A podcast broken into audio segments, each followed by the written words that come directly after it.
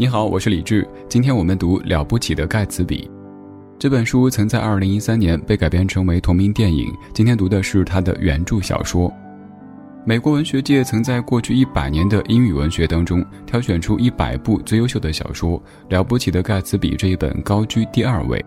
这本书以美国上个世纪二十年代作为背景，在当时的社会下，传统的节俭勤劳逐渐被追求个人财富的享乐主义所取代。财富的多少成为了评判一个人成功与否的标准，人们开始盲目的挣钱，追求富裕。小说作者菲茨杰拉德正是生活在那个年代的作家，在《了不起的盖茨比》当中，他将自己对社会百态的观察化为文字，表达了自己对于人性的思考。如果要用一句话来概括这本小说，它讲的是一个离奇的婚外情的故事。小说主人公盖茨比是一位敢想敢做的年轻人，他通过不正当的方式从草根逆袭为土豪，而他致富的目的却如此简单，那就是为了心中的白雪公主黛西。即使黛西嫁作人妇之后，他依然没有放弃，甚至愿意为她承担开车撞人的罪名，可惜最后因此丧命。令人心寒的是，黛西在最后却连他的葬礼都没有参加。可能有人会问：已经从穷小子逆袭为土豪的盖茨比，为什么却对一个有夫之妇如此执着，甚至不惜搭上自己的身家性命呢？这的确令很多人感到费解。那么接下来，我们一起从书中寻找答案吧。需要介绍的是，除了盖茨比之外，书中还有一个重要的人物，他叫尼克，他是黛西的远房亲戚。整篇小说就是由尼克作为第一人称来讲述的。故事要从他来到纽约学做债券生意讲起。他在纽约附近的海岛上租了一间平房，邻居就是大名鼎鼎的盖茨比。尼克每个周末都能看到盖茨比的城堡里聚集了各界名流，举办盛大而奢华的派对。我们先来看看故事刚开始的这段设计。前面说到，这个时候的美国崇尚金钱，因此大批的美国青年带着美国梦来到繁华的东部，寻求致富的机会。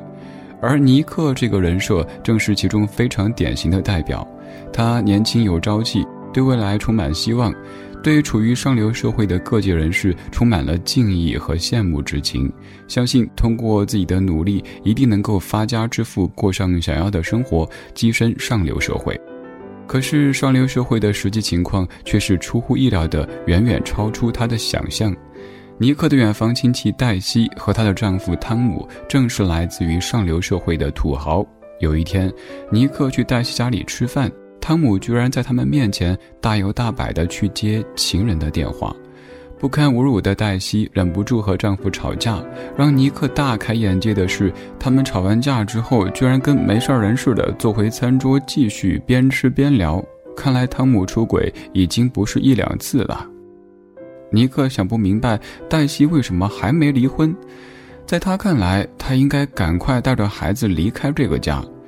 尼克孤家寡人一个，当然不明白瓦解婚姻是一件多么大的事情，更何况是在一百多年前的美国社会当中，离婚是受人耻笑的。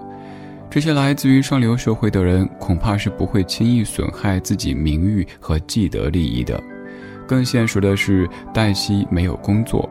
这是一百年前的美国男权社会，她需要依靠丈夫。如果她离婚了，她怎么抚养孩子？怎么样继续享受上流社会的生活呢？所以权衡之下，她只能忍受丈夫的不忠。同时，这还是作者埋下的一个伏笔。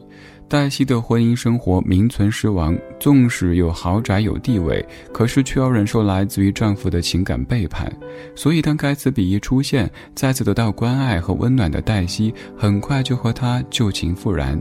那么，盖茨比和黛西是怎么好上的呢？这要归功于尼克，是他牵的线，搭的桥。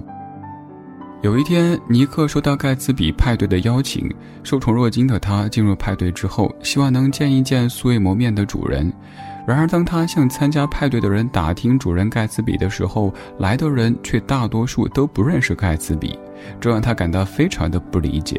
盖茨比为什么在每个周末盛情款待一群陌生人？原来，盖茨比邀请他是有目的的，而举办盛大的派对本身也是有着深意和原因的。这都是为了能够接近他曾经的爱人黛西。盖茨比和黛西曾经彼此深爱着对方，但因为贫穷问题被迫的分开。如今他费尽心思的举办派对，就是为了制造一个能够再次接近黛西的机会。比如黛西可能会因为慕名而来，当然黛西并没有。所以当盖茨比得知自己邻居是黛西的远房亲戚时，他就主动发出邀请，他希望尼克可以帮忙制造机会，让他和黛西再见一面。为什么盖茨比要如此小心谨慎呢？这一切还是为了黛西，毕竟他已婚。盖茨比不清楚他目前的生活状况，不想给他的生活带来不必要的麻烦。还有一个更重要的原因是他需要展示自己的财富。他认为当年黛西是被迫嫁给别人的，他的父母嫌弃他没有钱，才不同意他们的婚姻。所以他借这种方式来秀肌肉，展示自己已经拥有足够的经济实力和社会地位。尼克答应了盖茨比的请求，安排他们俩在自己的平房里碰面。完全不知情的黛西在尼克家里见到了盖茨比，久别重逢，盖茨比紧张的像个十八岁初恋的小伙子，黛西也激动的哭了。前面提到，黛西在婚姻当中遭受到丈夫情感上的背叛和冷落，此刻盖茨比对她表达的爱慕与重视，加上之前未曾了却的情愫，瞬间点燃了她空虚、寂寞、冷的内心。很快，他们确认了眼神，遇见对的人，就开始在盖茨比的豪宅里幽会。如果黛西此时未嫁，或许将开启一个美丽的爱情故事。可惜她已是有夫之妇，为了避人耳目，盖茨比甚至不准家里的佣人外出采购，只许电话订购。这样平静的日子过了一段时间，可是盖茨比并不满足于此，他想要完全的拥有黛西。于是，她开始催促黛西尽快和丈夫说清关系。黛西很犹豫，毕竟这对她来说是一个巨大的变化，充满了不确定性。但是架不住盖茨比的期望，她勉强组了个饭局，邀请尼克和盖茨比到家里吃饭，预备向自己丈夫摊牌。可是，当所有人都到齐之后，事到临头，矛盾而焦躁的黛西突然选择了逃避。她提议离开家，去纽约的城里玩。到纽约之后，汤姆看出了黛西和盖茨比之间的暧昧关系，他质问盖茨比为什么要破坏他的家庭。盖茨比毫不客气地告诉他，黛西根本不爱他，嫁给他是个天大的错误。黛西也承认了对盖茨比的爱。故事进行到这里，似乎盖茨比占尽了上风，汤姆应该知难而退。但可惜，汤姆是有备而来的。他先是戳穿盖茨比关于学历的谎言。盖茨比曾经说自己是牛津大学毕业的，其实只是在那里进修过五个月。然后他又质疑了盖茨比的财富来源。经过他的调查显示，盖茨比的财富是不法收入，甚至有人因此而坐牢。盖茨比无法反驳，因为这一切都是事实。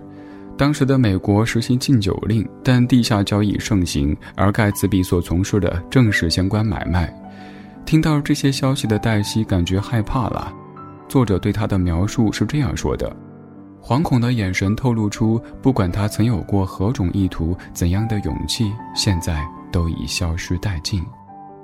显然，他退缩了，但他怎么就退缩了呢？或许盖茨比的生意不是那么光鲜，但也不是十恶不赦。他们爱情的小船怎么说翻就翻呢？难道这是一段塑料爱情吗？我们来看看黛西这个人设。虽然说她来自于上流社会，生活无忧，但本质上她并没有独立。嫁人之后还是要依靠丈夫的财产生活。根据马斯诺的五级需求理论，人只有满足了生理，也就是衣食住行和安全需求之后，才会开始考虑情感的需求。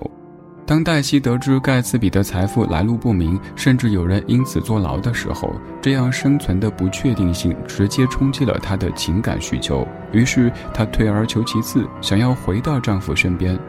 虽然说情感有问题，但至少生存是没问题的。或许从这一点来看，我们也无法过多的苛责黛西，但却可以清晰的看到她的自私和冷漠。那丈夫汤姆呢？他频频出轨，似乎并不爱黛西。为什么不直接做个顺水人情，成全黛西和盖茨比呢？为什么他还要尽全力的去阻挠呢？同样，让我们看看汤姆这一个人设，他也是很有代表性的。书中说，汤姆在上大学的时候是全国知名的橄榄球运动员，来自于富豪家庭。在人生这条道路上，他很早就尝到巅峰的滋味。然而，就像作者说的，这未必是件好事。当他二十一岁大学毕业时，伴随着运动生涯的结束，他再没能回到曾经的辉煌当中，落寞似乎要伴随他的一生。心有不甘的汤姆转向不同的女子那里，以此来对抗不期而至的空虚感。虽然汤姆也是个自私的人，他根本不爱那些女子，而在伤害妻子同时，也不允许她离开自己，不许他影响自己的社会地位和名誉。回到故事当中，在激烈的冲突之后，汤姆看到了黛西的退缩，觉得自己胜券在握的他，傲慢地拒绝送自己妻子回家。而黛西开着盖茨比的车，由于一系列事件的冲击，他在回家路上不小心撞死了汤姆的情人，那个修车铺老板的妻子。而无耻的汤姆居然暗示修车铺老板开车的人正是盖茨比。第二天下午，盖茨比突然被枪杀，死在自己家中的游泳池里，凶手正是修车铺老板。可怜的盖茨比，前一天晚上还告诉尼克，为了保护黛西，他会说是自己开的车，还跟尼克说他不会放弃黛西。而最让尼克心寒的是，居然没有什么人来参加盖茨比的葬礼，连黛西都没有出现。尼克想尽办法联系黛西，希望她能出席盖茨比的葬礼，可是最终黛西还是没有出现，似乎她根本不认识盖茨比这个人。而那些曾经不请自来的派对常客，以及那些和盖茨比有生意往来的朋友，此刻面对盖茨比的死亡，都表现得异常冷漠。只有尼克真心为盖茨比感到伤心难过，为他尽心地操办后事。他是发自真心的欣赏盖茨比，尤其是在看到黛西和汤姆所代表的上流社会的冷漠和自私之后。尽管盖茨比已经是大富豪。但是他对人的友善和谦卑，对爱情的执着和单纯，都深深地打动了尼克。在书中，尼克曾对盖茨比说过这样的话：“他说，他们是一帮混蛋，他们那帮人加起来都比不上你。”在故事的最后，身心俱疲的尼克觉得城市套路深，我要回农村。他厌倦了纽约，他回到家乡去。曾经满怀期望的来到这个大城市，却看尽了财富背后的人性污浊，他失望不已。用他自己的话说，超出了我视力可以矫正的范围，不愿随波逐流，只求内心的一处安宁。而作为既得利益者的汤姆和黛西，收拾行李远走高飞，好像一切没有发生过一样。在道德和利益之间，他们选择了维护自身的利益，泯灭良知，冷酷无情。但我们也相信，即使他们逃过了法律的审判制裁，终究无法回避人性的审判。午夜梦回，黛西和汤姆会不会被盖茨比幽怨的眼神所吓醒呢？当汤姆再一次出轨，黛西再一次感受到空虚、寂寞、冷的时候，又有谁来抚慰她呢？如此恶性的循环，恐怕终其一生都将深陷其中，无法逃脱。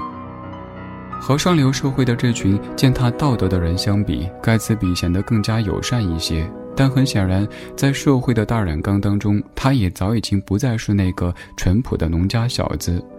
为了获得利益，他涉足违法经济，和三教九流打交道，在利益交换的法则下游刃有余。然而，这些财富的累积并不能使他真正的获得内心的满足。